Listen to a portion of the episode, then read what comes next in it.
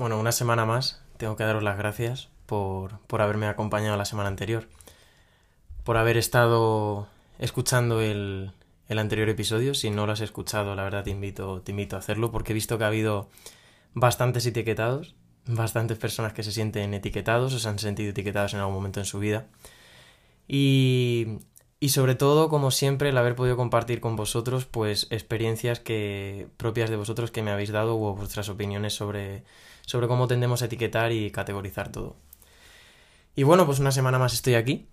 Y esta semana eh, quería dedicarle este episodio en concreto a una persona, a Elisa, porque hablando con ella me inspiró para hacer este, este tema en concreto, que ya lo tenía en mente, pero le puse mucha más forma cuando lo hablé con ella.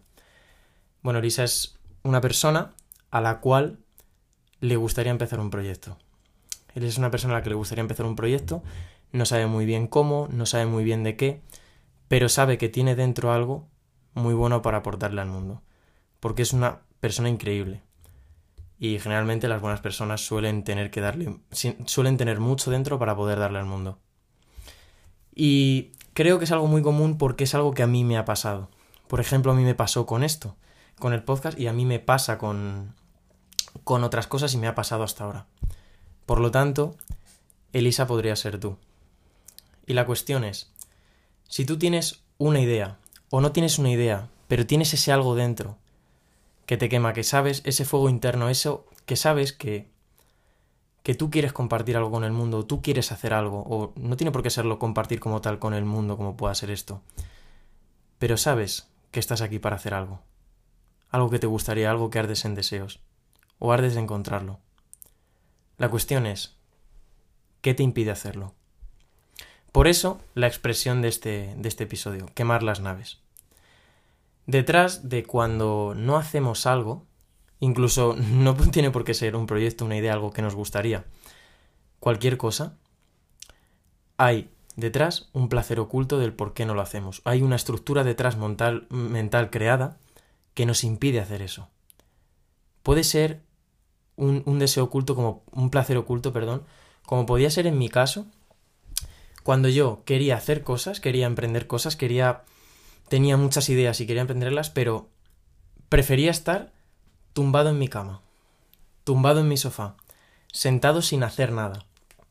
¿Por qué? Descubrí después de mucho trabajo que para mí estar sentado o estar tumbado en un sofá, en, en mi cama, o sobre todo en el sofá, que tenía más valor simbólico para mí por lo que os voy a contar ahora mismo, era la forma de yo estar con mi padre.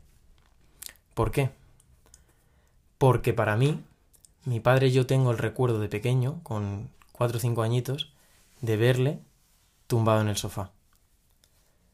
Y reproducía como ese comportamiento suyo a la hora de tener que hacer cosas. Eh, yo tenía una estructura montada detrás que era inconsciente y me, me costó muchísimo traerlo a tierra. Me costó muchísimo, pero era como... Me di cuenta de que era como la forma de estar con él, de tenerle conmigo. Pero otras ocasiones puede ser un placer oculto, como puede ser algo así montado, que es algo que está en el inconsciente, pero hay otras veces que hay algo en nuestra vida, viendo algo tangible, que nos está impidiendo hacerlo. Y os quiero contar también mi caso personal que me ha pasado este año en concreto. Yo, por ejemplo, estudio y trabajo en un mismo día, o sea, en el mismo día, yo todos los días, yo hago siete horas trabajando y yo hacía unas seis horas y media, creo, de mañana, pues de ocho a una y media estudiando y de tres a diez trabajando.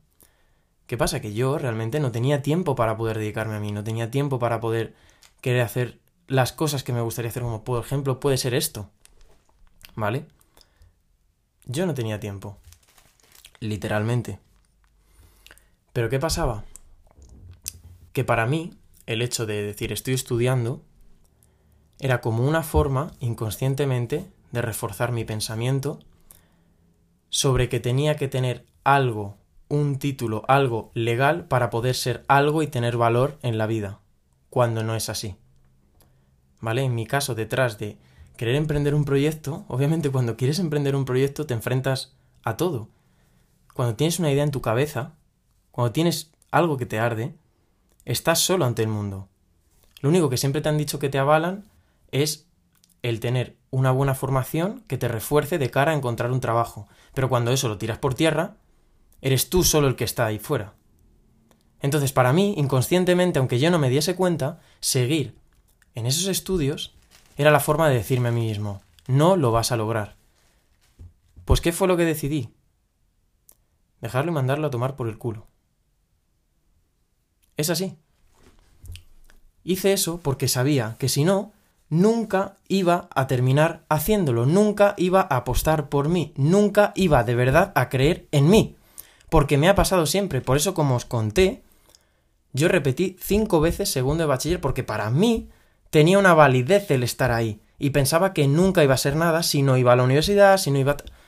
hasta que te das cuenta que realmente son construcciones mentales que te impiden hacerlo. Lo que pasa que esta expresión de quemar las naves tiene su historia eh, obviamente es mi interpretación, ¿vale? Y el sentido que le das, incluso de lo que yo te haga llegar a ti, tú puedes hacer tu interpretación y es válido. Da igual, o sea, es que aquí lo que cuenta para mí es el valor que llega y el mensaje que te llega y lo que tú aprendes con ello. A mí, por ejemplo, ha habido libros que me han, que me han recomendado, no que me hayan recomendado, sino que me han dicho un mensaje a través de ese libro que me ha llegado y me ha impactado, y luego he, leído ese libro, incluso lo he dejado a medias, porque no me ha impactado tanto como el mensaje que me hizo llegar a esa persona y venía de ese libro. Y para mí el libro, pues, sin más. ¿Entiendes? Pues esto es lo mismo. Quemar las naves, sobre todo en el mundo del emprendimiento, cuando emprendes una idea, un proyecto, mucha gente que dice, quemo las naves, o sea, mando todo a tomar por culo, absolutamente todo, y voy con mi idea. Vale, la idea está de puta madre y la actitud está genial. Y yo, entre comillas, lo hice en su momento. Pero el problema es que no hay un plan sobre el que sostenerlo. Por lo tanto, a mí me gustaría cambiar esa, desde mi punto de vista, obviamente, desde mi filtro, cambiar esa expresión por, en vez de quemar las naves, de quemar mis naves. Por ejemplo, yo estudio y trabajo. Si yo quemase las naves, yo hubiera dejado los estudios y hubiera dejado el trabajo. Vale, y a lo mejor al principio puedo decir muy bien, pero esto es un camino de largo plazo. Esto es un camino, una carrera de larga distancia. Si yo dejo ese trabajo, seguramente me muera de hambre y tenga que recurrir luego a otro.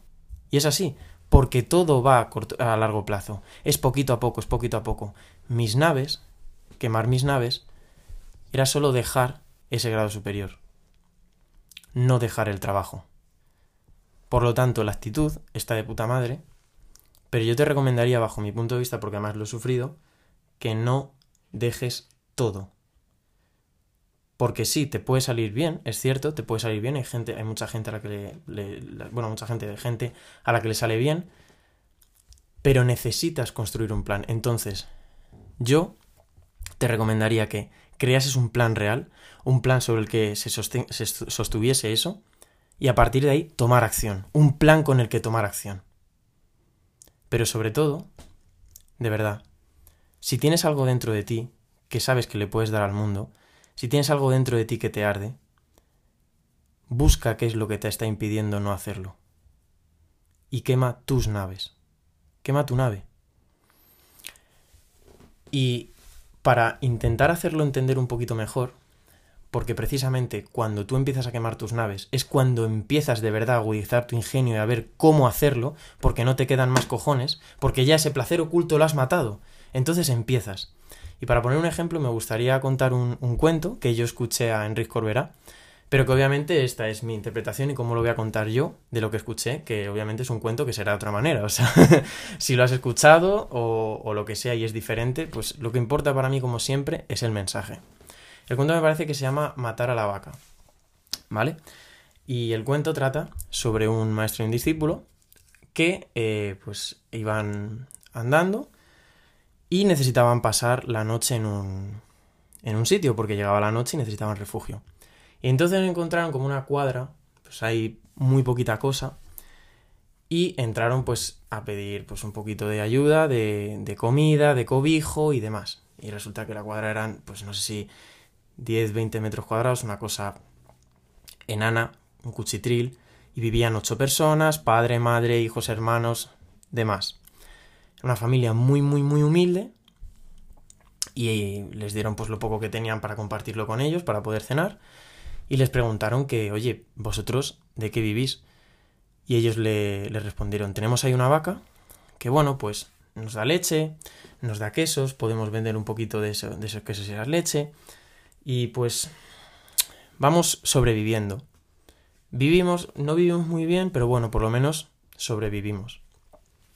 Cayó la noche y durante la noche el, discípulo le decía al maestro, no puedo creer que ellos vivan así porque me da mucha pena, eh, qué podríamos hacer nosotros para ayudarles. Estuvo toda la noche dándole vueltas casi sin pegar ojo. Y al día siguiente cuando se levantaron y se fueron y se iban a ir, él seguía con el come come y le dijo al maestro, ¿cómo podríamos ayudarles de verdad? Y le dijo al maestro, la respuesta no te va a gustar. Y la respuesta era que matase a la vaca. Dice, pero ¿cómo voy a hacer eso? No le explicó el por qué, le dijo, tú simplemente si de verdad les quieres ayudar, coge y mata a la vaca. Y el discípulo, a su pesar, antes de irse, sin que le vieran obviamente, mató a la vaca. Y bueno, pues pasó el tiempo, se fueron y él seguía, ay Dios mío, que les maté a la vaca, que era lo único que tenían para poder sobrevivir, que, habrán hecho, se habrán muerto de hambre, pues lo típico. Y entonces, al año y medio así, no podía más con el reconcome, siempre seguía, seguía ahí con ello y decidió tener la valentía de, de ir allí y decirle, oye, que yo maté a la vaca, que si estabais buscando el culpable soy yo. Bueno, pues volvió a aquella cuadra y para su sorpresa, cuando llegó a la, a la cuadra, encontró una pedazo de granja espectacular, una casa con más de 100 metros cuadrados, eh, con árboles plantados, mm, de todo, de todo, animales, más vacas, de todo. Y dijo, coño, lo habrán comprado alguien o bueno. Pues entró, preguntó, perdona, eh, aquí vivían no sé... Y salieron ellos mismos. Sí, sí, somos nosotros, somos nosotros. Eh, pero bueno, ¿qué, ¿qué, pasó? Que simplemente teníais una, una vaca y... Dice, ah, bendito fue el día la persona que mató a la vaca que nos la encontramos muerta. La verdad es que los primeros días lo pasamos muy mal. Porque era lo único que teníamos para sobrevivir. Y nosotros decimos, pero vámonos, ahora qué vamos a hacer, quién coño nos habrá matado a la vaca. Eh, pues lo típico. Pero, ¿qué pasó? Que pasaron los días y vimos que, oye, o espabilamos o nos morimos de hambre. Empezaron a mirar qué podían hacer y demás, y encontraron, por ejemplo, en esos campos que tenían, en esas tierras, semillas que plantar. Bueno, pues empezaron a plantar semillas, se empezaron a dar cuenta que podían hacer un montón de cosas diferentes. ¿Qué pasó al fin y al cabo? Que la vaca era lo que les impedía agudizar su ingenio, ver qué más podían hacer, que era que no estaban dando realmente su 100% para poder hacerlo todo, para poder darlo todo.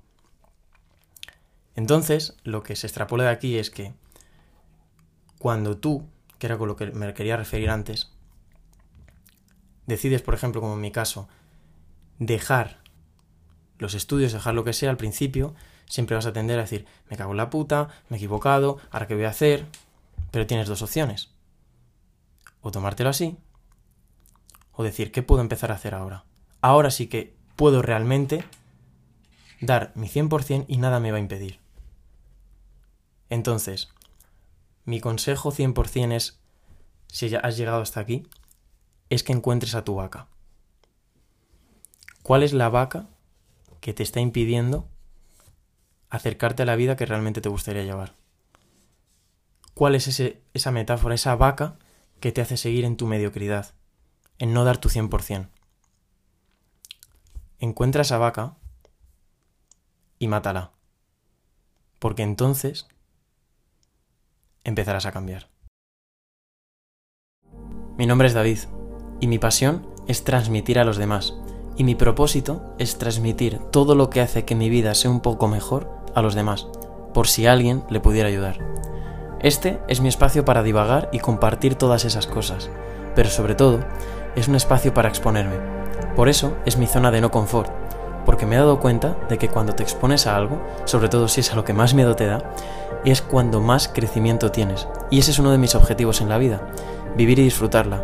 Y yo disfruto cuanto más crezco. Así que aquí compartiré absolutamente todo lo que me haga sentirme incómodo, mis miedos, mis cuestionamientos, todo eso que más nos duele, pero es lo que más nos hace crecer al fin y al cabo. Por si además a ti te pudiera servir también. Porque para mí, los seres humanos nos hacemos de los unos a los otros. Y si hay algo de esto que te gusta, que te molesta, en definitiva, te genera algo, es porque está en ti. Por lo tanto, será un placer conocerte y conocerme a través de ti. ¿Me acompañas?